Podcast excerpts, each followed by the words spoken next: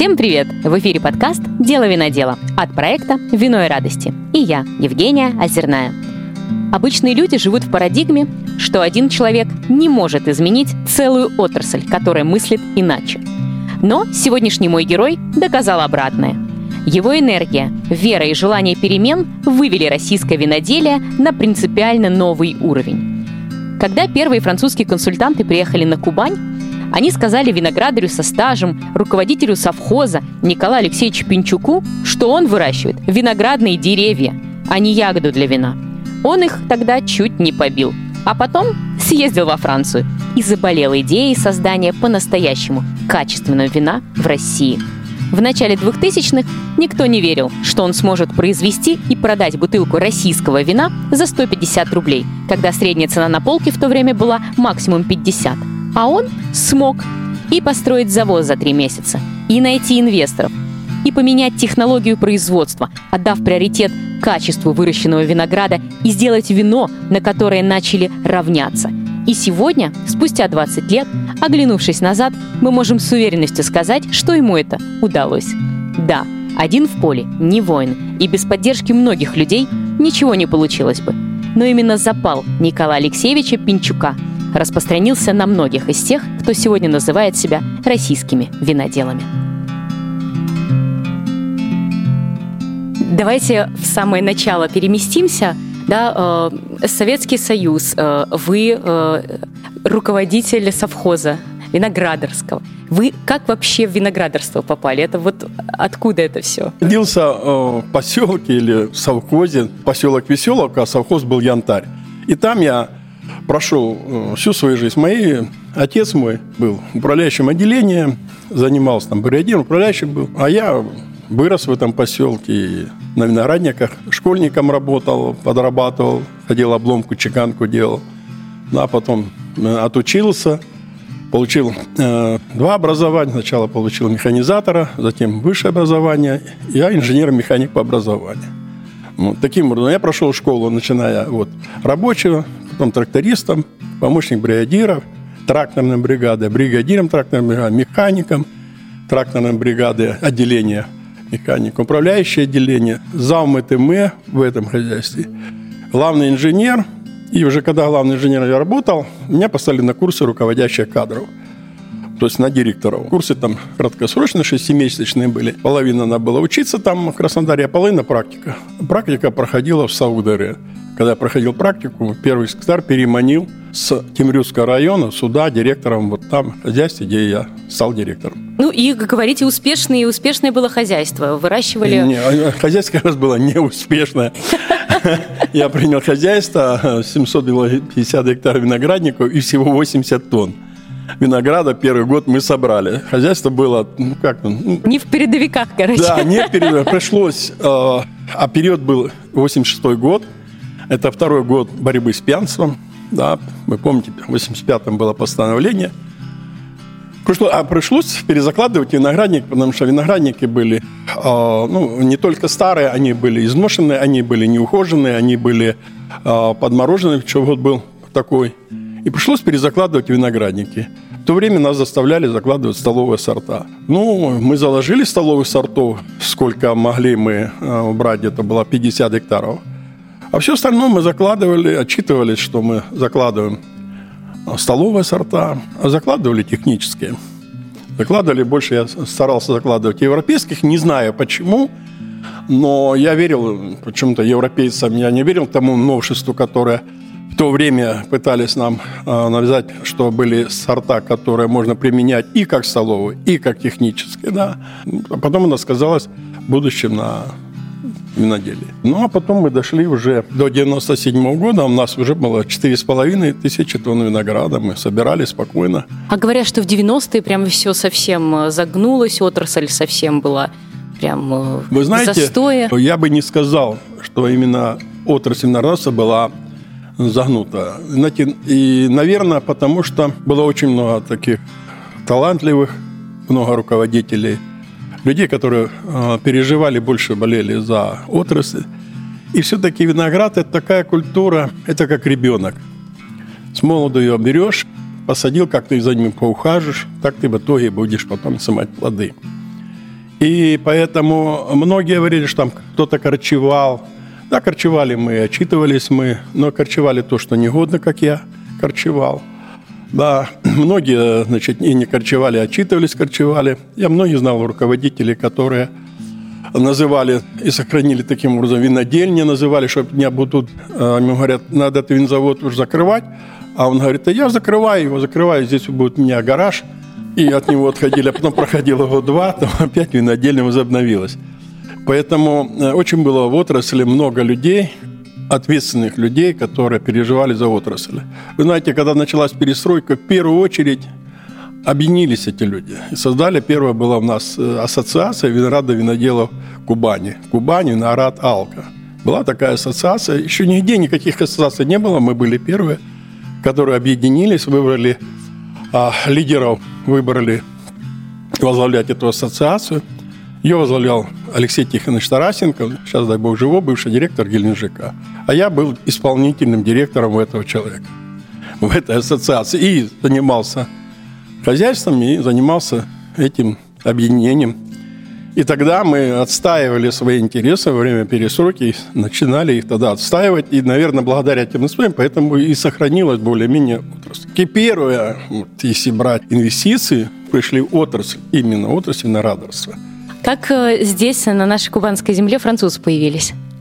Первый появился француз, который Риве, а, который притащил Дмитрий Михайлович Казаченко, который отучился в институте и попал на практику по направлению нашего края. И там он познакомился с этим питомниководом. Питомниковод э, принял решение, что можно в России уже пробовать поставлять свои саженцы. И он приехал в Россию для того, чтобы посмотреть э, земли, отрасли, людей и так далее. И когда он объезжал все земли наши Краснодарского края и попал ко мне последнюю очередь, как всегда, потому что я был в Крымском районе, если он попадал в Темрюцкий, там было много хозяйств, я пока объедешь, а в Крымском районе немного было хозяйств. И он увидел эти земли, сказал, что э, это земли, которые я видел, одни из лучших, которые я видел на Кубани. А вы и считали наоборот, что они... А я считал наоборот. Что это самое худшее, что, что вам досталось. Ну да, я считал, что они не дают урожай. Не дают урожай. Но по себестоимости я выхожу на рынок, у меня дороже, я продать не могу или в убыток себе. И я понимал, что вот так. А он мне когда объяснил, и, не, объяснил он мне, сказал, что лучше, и сказал, что если мы возьмем у нее саженцы и посадим по той технологии, которую она предлагает, и на той земле, то мы можем получить шампанское не хуже, чем шампане.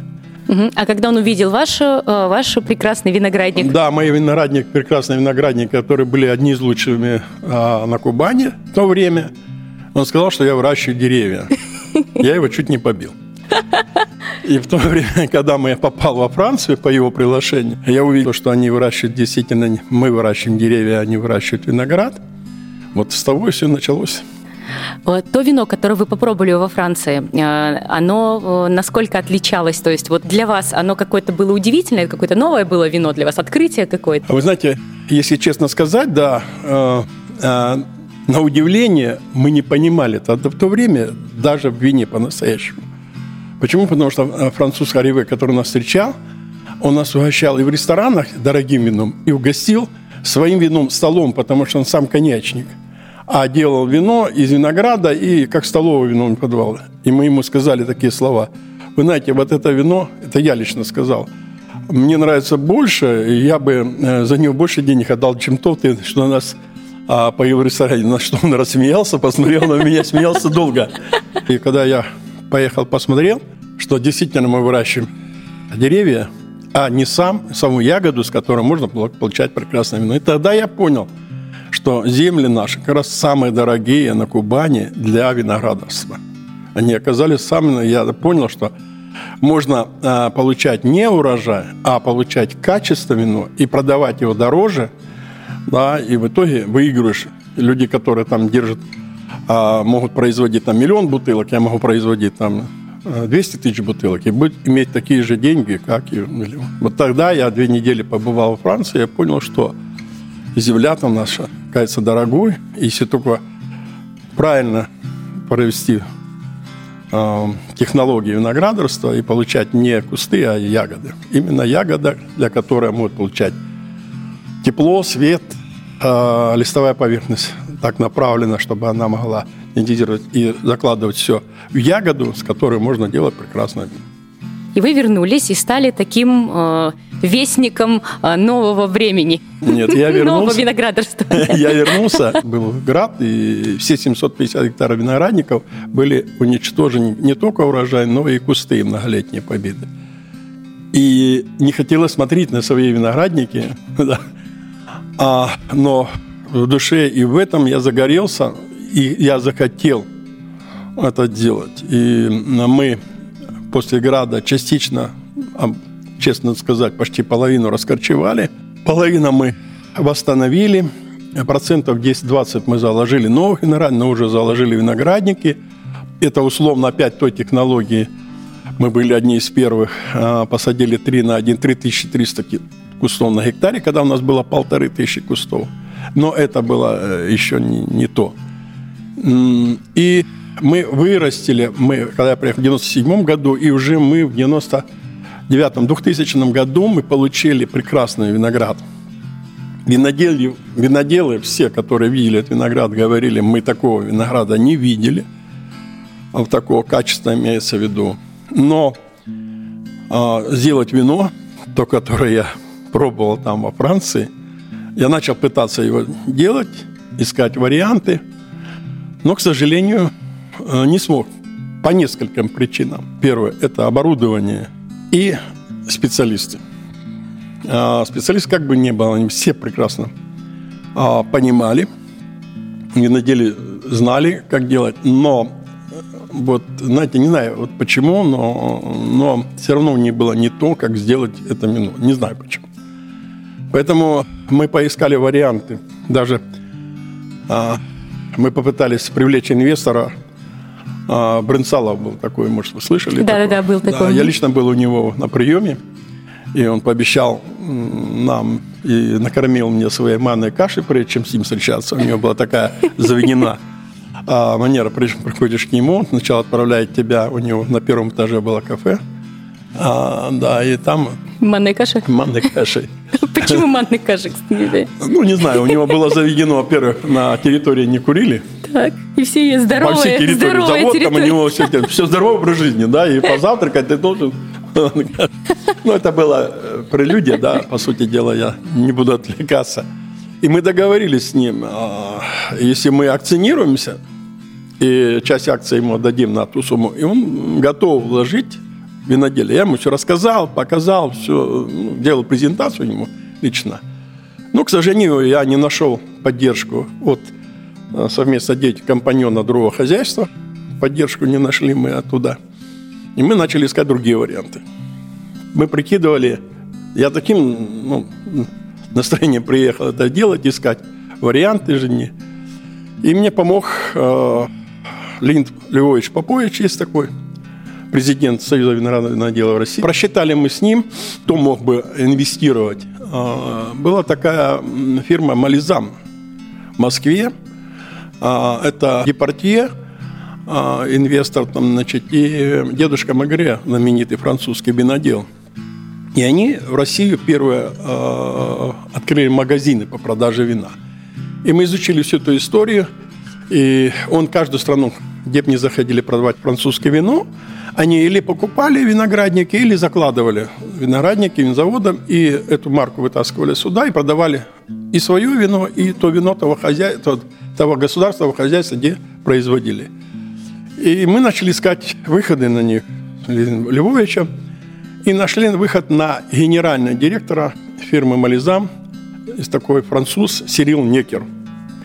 А, мы на него вышли, и чтобы его а, убедить, я два года делал вино из виноградника выбранных там кустов, сорта гранатового, и отвозил на винодельню в институт наш э, садоводства виноградовца. Там его делал, делали мне его на микровиноделии. Я ее разливал по бутылкам и себя в подвале держал.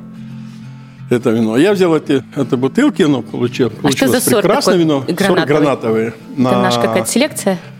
Это наша э, кубанская селекция. Это Саперави э, Кабарне Савиньон э, скрещенная. Ага. гранатовый сорт. И сейчас все забили нашим красностопом, а в то время мы вот на этом гранатом выехали.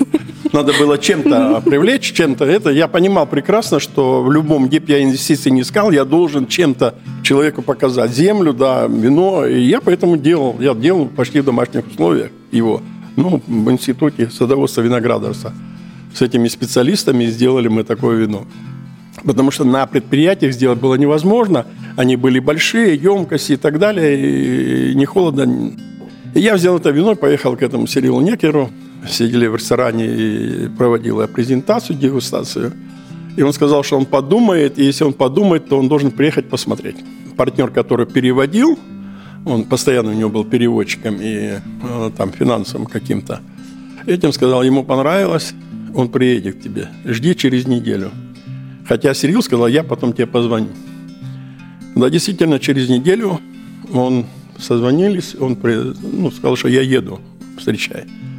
И э, есть шато Гранд Восток, место, оно находится от поселка где-то километров 5-6, и в горах на такой возвышенности э, было э, февраль-март месяц где-то, снег идет, грязь, и он приехал, я позвал переводчиком и помощником этого же Дмитрия Михайловича Казаченко, с кем мы во Франции бывали, чтобы он мне помог перевести, и он переводчик должен, я тогда и не подобрал, наверное, переводчика нормально, потому что перевод должен быть же специализирован по отрасли, да. И вот мы и мы сели, значит, в УАЗик, с собой взяли ГАЗ-66 с людьми, трактор впереди, и застрянешь, чтобы ее вытащить. Вот такая была обстановка, и мы выехали на это верх поля, и он как увидел, а вот такая погода, вверх солнышко так выходит, а внизу стоит туман, сырость, снег там, а наверху благодать такая. И посреди этого поля, на поле 35 гектаров земли, мы посмотрели качество земли, я специально подобрал, уже понимал, какая земля богатая. И он посмотрел и говорит, чудесно, прекрасно, будем инвестировать. Он говорит, но я выставляю одно условие тебе. Я говорю, какое? Если я умру, похорони меня вот возле этого дуба. А дуб стоит такой высокий посреди поля. Ну, потом марка вина у нас есть в Шатоле Гранд Восток, королевский дуб, Шелли Рояль, королевский дуб. Это вот честь того дуба, который стоит на этом поле, который привлек инвестиции. Но, к сожалению, дедушка Депорте даже дал интервью, меня потом вытаскивали везде – Власть тогда была очень серьезная. Вопрос продажи земли и инвестиций, да, это был у нас власти покойный э, Кондратенко Николай Игнатович. Если, ну, вы, наверное, же не знаете. Э, и вот тогда это взял Департеда и сказал, что они купили виноградники в Краснодарском крае. Ну, тот сказал, Кондратенко, найти этого человека. Ну, в отрасли знали. Это мог только сделать один, это я. пришлось оправдываться, что никто ничего еще не сделал. А, только потому, что Департей это артист ему, как поговорить, так это было бы хорошо. Но вопрос в другом, а, что они, а, вот с чего начиналось, изучили рынок и сказали такие слова, что э, наше вино, хотя магазины уже были открыты, но они э, не приносили им прибыли. И почему? они говорят, э, что наше вино здесь никак не могут оценить, потому что мы изучили рестораны Питера и Москвы, мы не нашли ни одного бокала, который можно было оценить качество нашего вина. В ресторанах у нас не было в то время настоящих бокалов, с которого можно было оценить вино. И они свернулись и в России уехали. И то ли они продали это, это уже другая история, но факт то, что этих людей нет. Но Сирил Некер-то остался здесь. Так. И он загорелся этим делом. И мы сделали с ним бизнес-план и разделили свои а, возможности. Он начал искать инвесторов в Москве, остался, а я начал здесь искать. И кто у нас только не был. И газовики, и нефтяники, и золотодобытчики, и кого только не было с деньгами. У него, у меня, я выезжал в Москву, он приезжал, то есть я здесь встречал. Люди все видели, говорили, ну все прекрасно. Бизнес-план прекрасный, все хорошо. Но мы не можем поверить. Вы же заложили цену 150 рублей бутылка вина, средняя отпускная от нас. А в то время бутылка вина на полке стояла, ну, максимум 50 рублей наша.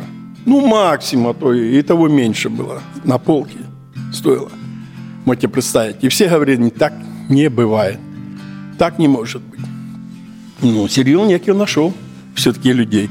Но они поверили Сирилу Некеру. Вот поверили. и Сирилу Некеру поверили, поверили а, Сирилу не Николаю Алексеевичу. Не, но потом они не поверили. Они меня вытащили потом в Москву и повезли, показали там один завод молдавский по розливу в то время. Да. да. Даже были, и говорит, ну что, нам восстанавливать этот завод? Вот он, выкупили его брошенный. Или тебе вложить? Я говорю, ну, вы знаете, вот то, что вы сейчас вот говорите, ну, это вчерашний день.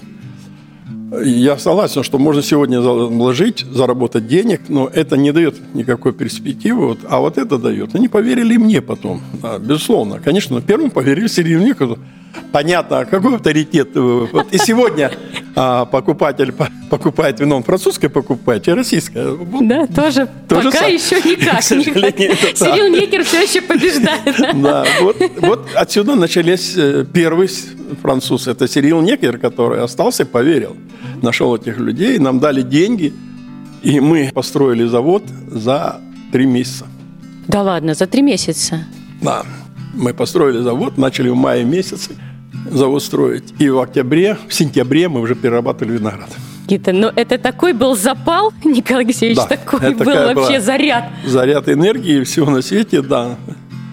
Сирил Некер занимался как раз э, оборудованием и всем, что с Францией связано, а я занимался здесь организацией строительства и так далее, так далее, так далее. В какой момент в этой истории появляется французский винодел? А в тот момент, когда меня начал Сирил Некер спрашивать, а кто винодел, я им сказал, надо винодела нам, потому что, ну, вот, потому что я уже это знал, что я пробовал делать, но, к сожалению, ничего не получалось. Вот, вот туда и появился Сирил Некер, нашел нам а, консультанта первого по виноградникам, Жилерея, я сейчас с ним дружу. И он э, и сейчас э, консультировал Лефкадию вместе с Патриком Леоном. И вот Жилерей тогда нашел молодого по заданию нашим вместе с Сирилом Некером винодела Франко Десенера. В тот же год, когда мы заканчивали строительство завода. Это был 2003 год, август месяц. Франк у нас появился в это время мы уже заканчивали завод. А почему сделали ставку именно на молодого? То есть ему было 27 лет на тот момент. Не, не страшно было? Тут и ну, мастодонты во-первых, такие... Во-первых, был уже консультант Жилерей. Ага, все. Да. Он как бы был гарантом. Он, он гарантом был. Он, он его нашел, он был гарантом, он ему помогал. Э, и Франк пусть не обижается, но первое вино Франк по телефону наговаривал там больше, чем его зарплата была. Но Франку очень было тяжело. Да, это, ну, какое мое отношение? Конечно, э, моя была защита, да, но был такие случаи, такой случай был. Мы, и даже меня убеждали, э, и я, виноград уже созрел, по моему пониманию, почему я говорю, и виноделы не были готовы, да, и потому что по моему пониманию виноград уже был, по моему, то, что я даже видел. А люди уже давно много говорят, а что мы не убираем? Он начинает гнить. И вот они вышли уже на уборку с ведрами, а Франк говорит, ну-ну, никакой уборки, листочка идите, срывайте. И народ тут бунт поднял. Франк прилетает ко мне в кабинет и говорит, Николай, он так меня называл, не Николай, а Николай. Николай, они он там не хотят работать. Иди, что с ними делать. Вот в нашем понимании, да, и у нас э, было где-то на кустах 7 тонн с гектара, как обычно, да, а убрали мы 4. Мы 3 знаили. 4 мы дождались, мы дождались, чтобы этот виноград созрел. Хоть часть потеряли, потому что он созрел. Но история есть другая. Когда мы сделали первое с Франком Десенером и со своими людьми а, первое вино, что ли, Гранд Восток, и я, оно еще было мутное, до Нового года еще было не светлено, еще не было готовым вином. А я взял, налил и хотел послушать людей, которые давно занимались виноделием и объехали весь мир. Был такой покойный Александр Пантелеевич, который возглавлял Мысхака, директора. Он по всему миру объехал. И когда мы приехали к нему в гости, он так обрадовался нам. А был дома уже, его уже отправили на пенсию. А тут мы приезжаем к нему, и он поехал, побежал в подвал, притащил банку закатанную трехлитровую шардоне, и аж крышка у него уже, знаете, вот э, ржавчина покрылась. Сколько она выдерживалась в, в бутах, да, еще и крышка была, значит, сколько ему лет вину. И он нас угостил этим вином. И я боялся вытащить свое, э, которое я привез полторашки, мутное вино, значит, для пробы, для его мнения услышать. Товарищ старший, который со мной сидел, говорит, давай, давай, наливай. Я говорю, да мне стыдно. Наливай, говорю я наливаю, а оно мутное, то было светлое такое, уже э, загорелое, там уже пошла окисленность такая. Ну, это я сейчас так могу говорить, тогда я... Тогда и, нормальное было. Да, и когда он попробовал вино, которое мы ему налили, он сказал, это вино для богатых людей. Я ему говорю, расшифруйте. Александр Пантелеич, а я тебе расшифрую. Вот на, пробуй это и это. Ты видишь здесь сколько мяса?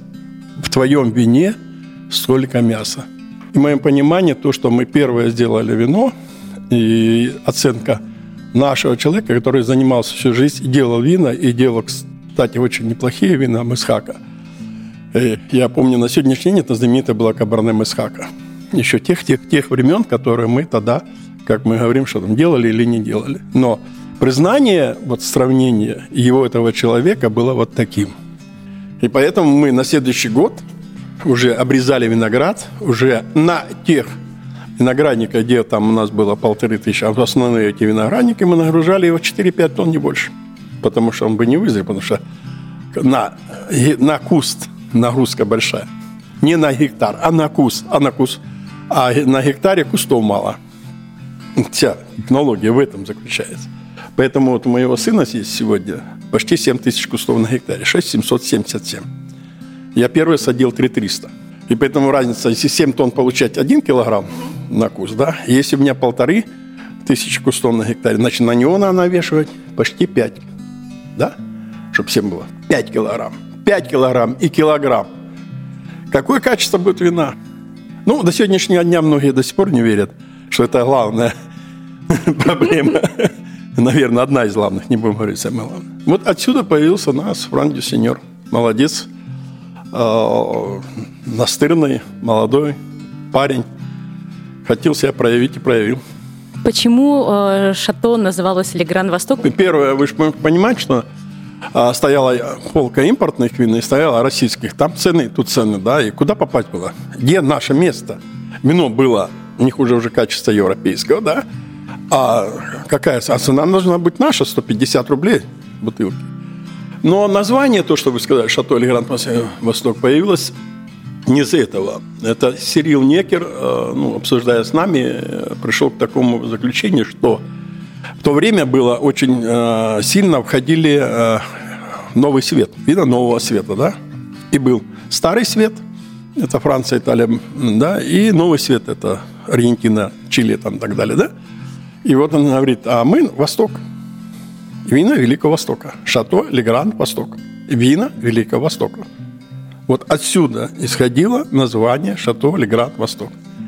Кстати, такое прямо расшифровка. Ну, простая, да? Да. Казалось бы, а как? Как можно было назвать? Вина, билет, Россия – это Восток.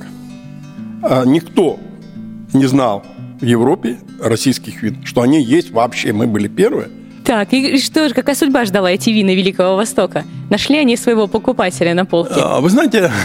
Или в ресторане? Э, первый год, э, первый год э, мы семь машин отправили в Москву, а было такое разделение. Сирил Некер в Москве создал компанию, которая должна заниматься маркетингом, продажами и пиарами, и всем-всем на свете, как обычно, да. И они там, а мы делали здесь вино. И э, мы первый, когда сделали, разлили его в 2004 году, в августе месяце уже разлили это вино. Они говорят, вы только давайте, мы все продадим. Мы отправили 7 машин, все 7 машин вернулись назад. Ничего не продали. Так. Вот наш что ждало первый год. Первый так. Да, вот первый такой год. И только... Я сейчас всем говорю, что Москва нам не будет никогда продавать вина. Никогда, наверное. Они нам не верят и не поверят. Ну и не это главное, наверное. Самое главное сегодня, э, я понимаю людей, они зарабатывают деньги, да? И все там, что вы там делаете, это уже другой вопрос. Я из той жизни, я не зарабатывал деньги, а я старался сделать и выжить в том время, которое попал. Поэтому э, я думаю, что спасибо Александру Николаевичу Ткачеву, э, который помог нам ну, раскрутить наше вино. Просто помог воспользоваться поверием, там, властью своей, как бы ни называли, во все он, э, мероприятия, где проходили в крае и везде даже Герман Оскарович, будучи министром экономики, прилетал сюда, был, я с ним знаком. И он угощал всех послов, которые находились в России, нашим первым вином. Всех мы отправляли ему вино, только он, правда, перепроверял, чтобы мы должны были продавать это вино. На то он и Герман проверял, спрашивал, Николай, скажи, купили это вино? Говорит, да, купили. Ну, все тогда, все идет. Но то, что а, наша власть помогла раскрутить, мы могли, должны были давать ее бесплатно, как бы там ни было, да. Благодаря вот этому был такая поверье, знаете, они не могли выговорить э, Шель Рояль, да, это королевский дуб. Они все называли «Дед твой этот дуб».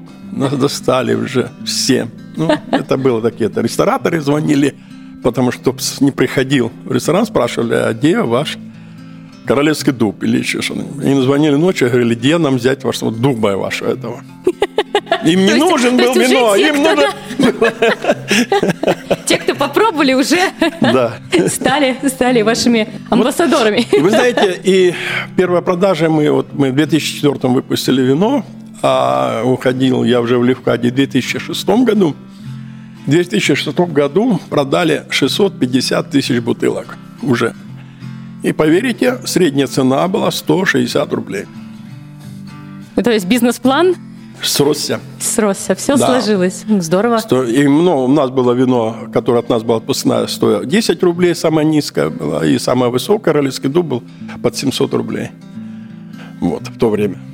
И среднем у нас вышло. Как дальше сложилась судьба, а, что ли, Гран-Восток, и а, как э, в этой истории появилась долина Левкадя?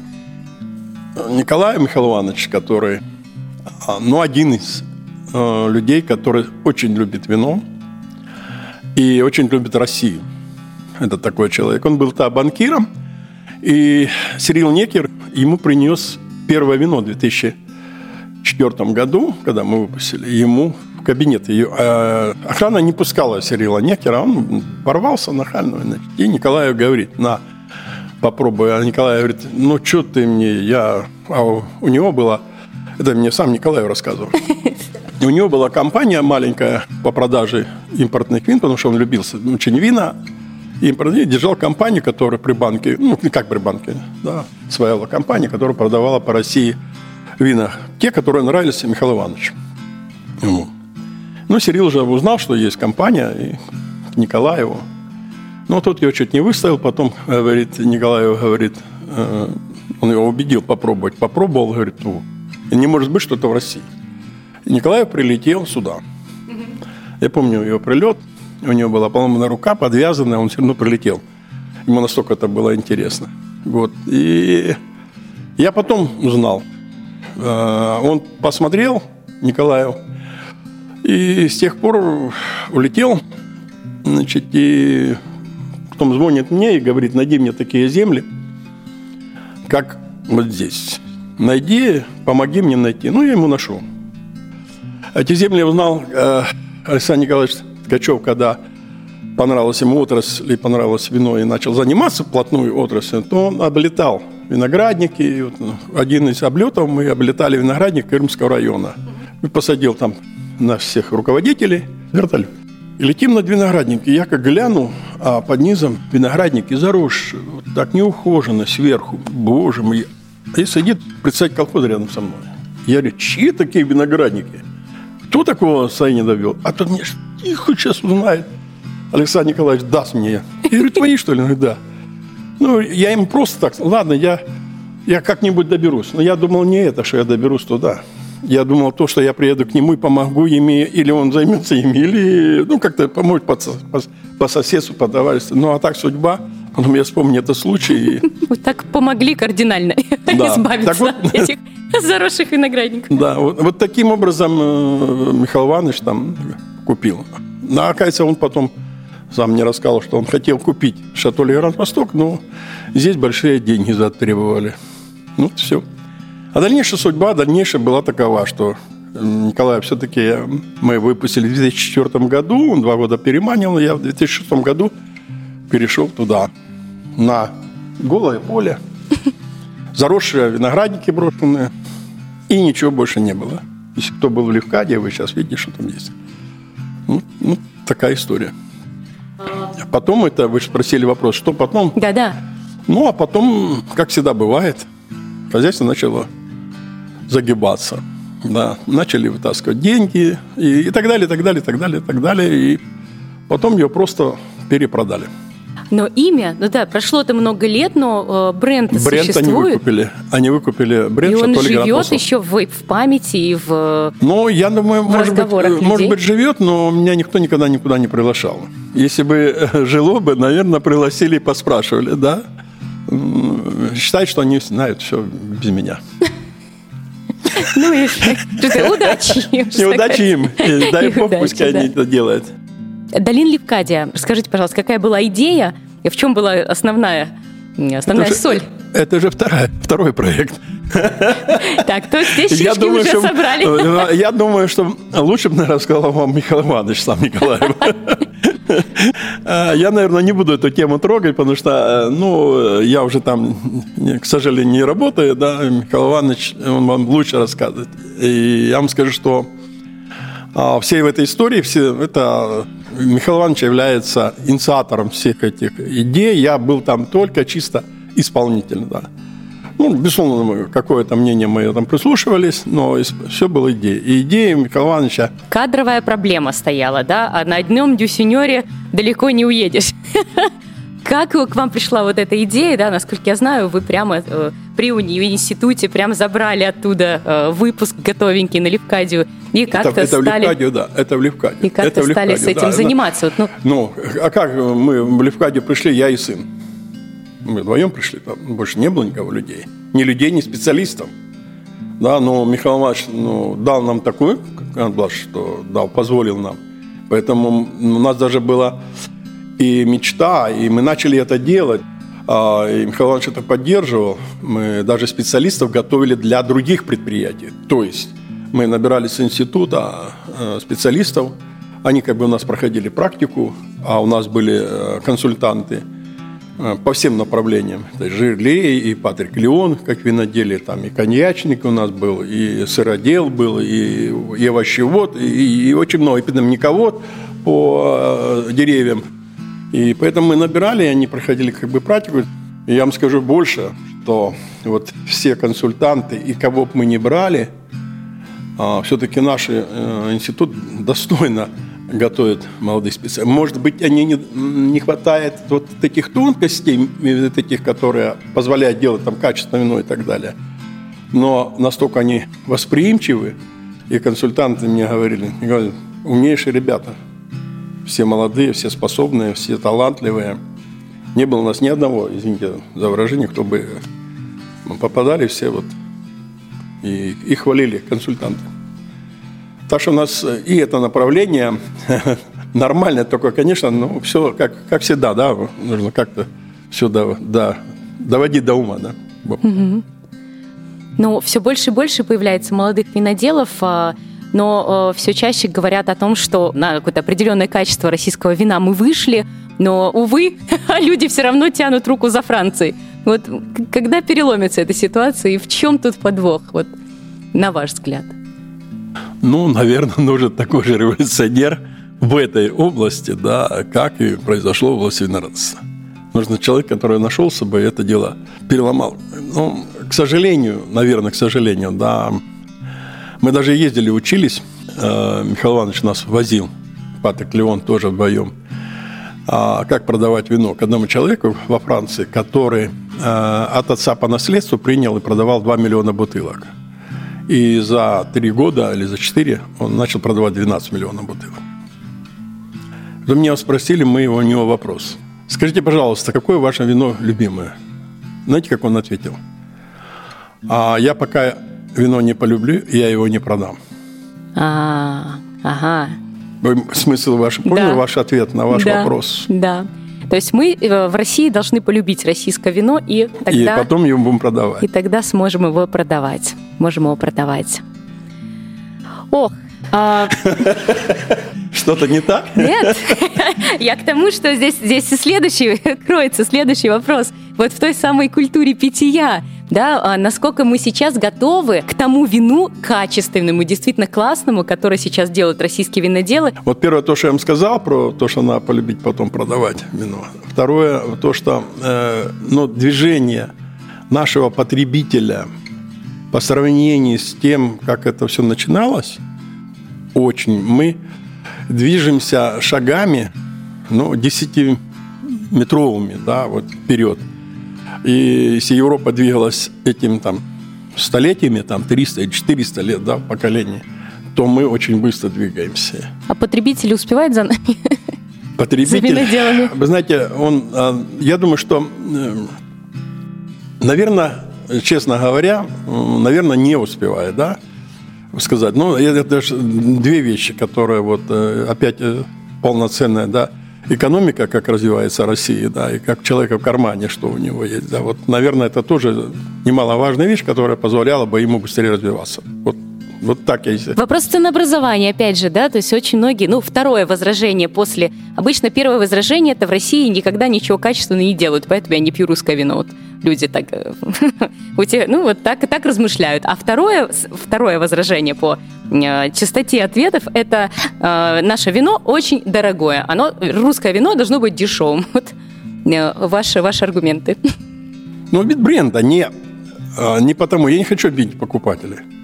Но не покупает пока сегодня бренд. Вот и все. А мы исходим, то, что вино наше дорогое, на полке дорогое. Но от предприятия это оно недорогое. Вы видите, не согласны со мной. Ну, нет, Сто я- я- процентов? Нет, я согласна. Почему? Я Сто просто к тому, что тут на тут. 100, э, я там 100, а я дал 100, накинули, там там 200. Я накинули, 100, да. 200. Э, Мы, конечно, начинаем говорить, ой, нам там тяжело им перепродать, там, не- нам тяжело выращивать виноград там, и так далее, и так далее. Ну, вот это будет бесконечно. Это всю жизнь было так. То есть это вечная история такая. Да, это вечная история. Так вот, э, было так, таким образом, э, что раньше было выгодно, в первую очередь, и, э, выгодно, кто разливает вино, кто везет вино в Россию готовым, всегда было выгодно. Потом, кто разливает в России вино, а потом, кто производит сюда вино. И когда берете, мы не будем брать по прибыли, то прибыль российского вина самая меньшая. Как может российское вино быть дорогим? Мы говорим, российское вино по прибыли самое меньше. Самое дорогое прибыль получают люди, которые везут готовое вино. Потом балк. А сейчас балк везут. Тот же балк, только разлитый где-то на стороне, везут в Россию. Не знаю. Ну, на нем, них. по крайней мере, уже не написано российское вино, то есть российский потребитель уже не путается как бы в этих ну, историях. ну да. Будем говорить так, да. Но он же ищет бренд опять. Он, он ищет бренд, да. Хотя, вот давайте так говорит, мы, э, ну, я не знаю, как вы, но я э, Европой уже наелся. Я сегодня слушаю многие передачи, смотрю. Когда-то в свое время, когда я попал в 97 году и э, две недели пролазил по этим виноградникам, меня спросили, Николай Алексеевич, ты бы во Франции жил? Я ответил такие слова. Поработать я бы поработать, а жить я там не хочу. В 97 году. И поэтому люди, которые не побывали там в Европе, да, их как-то тянет там, они там слышат, там все на свете. А если поехать и просто как на экскурсию пройтись, это одно дело. А поехать и там и поковыряться или пожить там, или попробовать, это другая история. Финальный вопрос задам. А, Вот эти 20 лет э, российского виноделия, вот э, 2003 год, 2023, э, вот эти семимильные шаги, давайте их перечислим. Что изменилось? Ну, первое, что изменилось, да, э, по сути дела, сегодня почти все производители, почти все, да, если не сказать все, производят вина достойного качества, да. Цена качества э, российского виноделия, я думаю, она несравнима даже с европейскими. да. Это вот что изменилось за 20 лет. Что было мне тяжело и что сегодня. По-моему, как было тяжело, так и осталось. И э, когда э, делаешь производство, да, и когда выходишь на рынок, все, все осталось тоже в таком же духе. Может быть, где-то, конечно, нельзя сказать. Сегодня, безусловно, э, как бы власть уже смотрит на по-другому. Если, допустим, покойный Черномырдин говорил такие слова нам. Да зачем мы ваши виноградники? Мы за дверочку откроем и купим вина. Да, ну вот то сегодня, безусловно, и субсидируется, и кредитуется отрасль, закладываются виноградники. Ну, есть вопросы, которые надо двигаться дальше, да, там, и развитие туризма. О чем мы сейчас идем, я вам сказал, что Шато Гранд Восток продалось все, начало продаваться в крае только благодаря тому, что здесь начали вот и туристов возить, и, и, и, и так далее, и так далее. Так и сейчас. Ну, какой-то позитивный прогноз есть? Николай Алексеевич, безусловно, ну, ждет нас, безусловно, что ждет российское безусловно, вино? Безусловно. А что ждет? Сама жизнь э, на, к этому, что ждет? Развитие. Безусловно, развитие. И, и развитие найдет, и будет, и придет, что вино это будет вино, продукт питания. Не алкогольное, будет продукт питания. Самое главное, что да, сегодня произвести и продать. Да. Значит, должны быть две стороны быть готовы. Производители уже готовы, и уже сегодня э, и направление и власти, и законодательство уже под этот. Не готов еще у нас потребитель до конца, да? Что для потребителя чтобы был готов? Не надо никаких революций. Надо, чтобы люди зарабатывали и, э, и жили хорошо. Да? И хотели тратить в своей стране еще. То, ну, что это, они безу- это безусловно. Это уже вы понимаете, да? Тоже это про любовь уже. Вот и все. Чтобы жизнь людей э, в России, она улучшается. Не надо говорить, что она улучшается, но нам бы хотелось быстрее, да, потому что мы вроде быстро двигаемся производить, нам хотелось бы быстрее, чтобы наши покупали, мы покупать наше вино. Ну так, это взаимосвязано. Какие у вас а, планы дальнейшие? Вот есть какой-то еще революционный запал? Или уже вот будете Э, в кресле качалки с бокалом вина наблюдать, как ваше детище прорастает в других людях?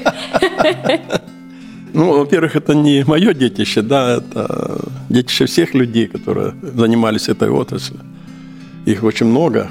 И без этих людей, вот, э, ведь э, мне, наверное, в жизни помогло еще то, что ассоциация, которую мы там создавали помогла между собой общаться очень сильно и помогла общаться и, э, и политиками, и людьми, которые значит, работали, и помогла как бы что-то сделать в этой. А сегодня я не потому, что там с бокала вина, уже возраст, наверное, да. У меня есть э, кто продолжает чем заниматься, где мы сидим сегодня, да. Там. А второе, ну, я оказываю услуги по необходимости, кто хочет это делать. И как консультант, и как эксперт, если кому-то нужно. Да. Я сам не навязываюсь, но если кому нужно. Пока без э, хлеба меня не оставляют. Или без бокала вина. Правильно. Хлеба и вина. Без хлеба и вина. Прекрасно. Ну что же, я благодарю вас за время, которое вы нам уделили, и э, желаю только здоровья и продолжения ваших, вашей бурной деятельности, идей и новых Спасибо. Успехов. Спасибо, Спасибо вам. большое.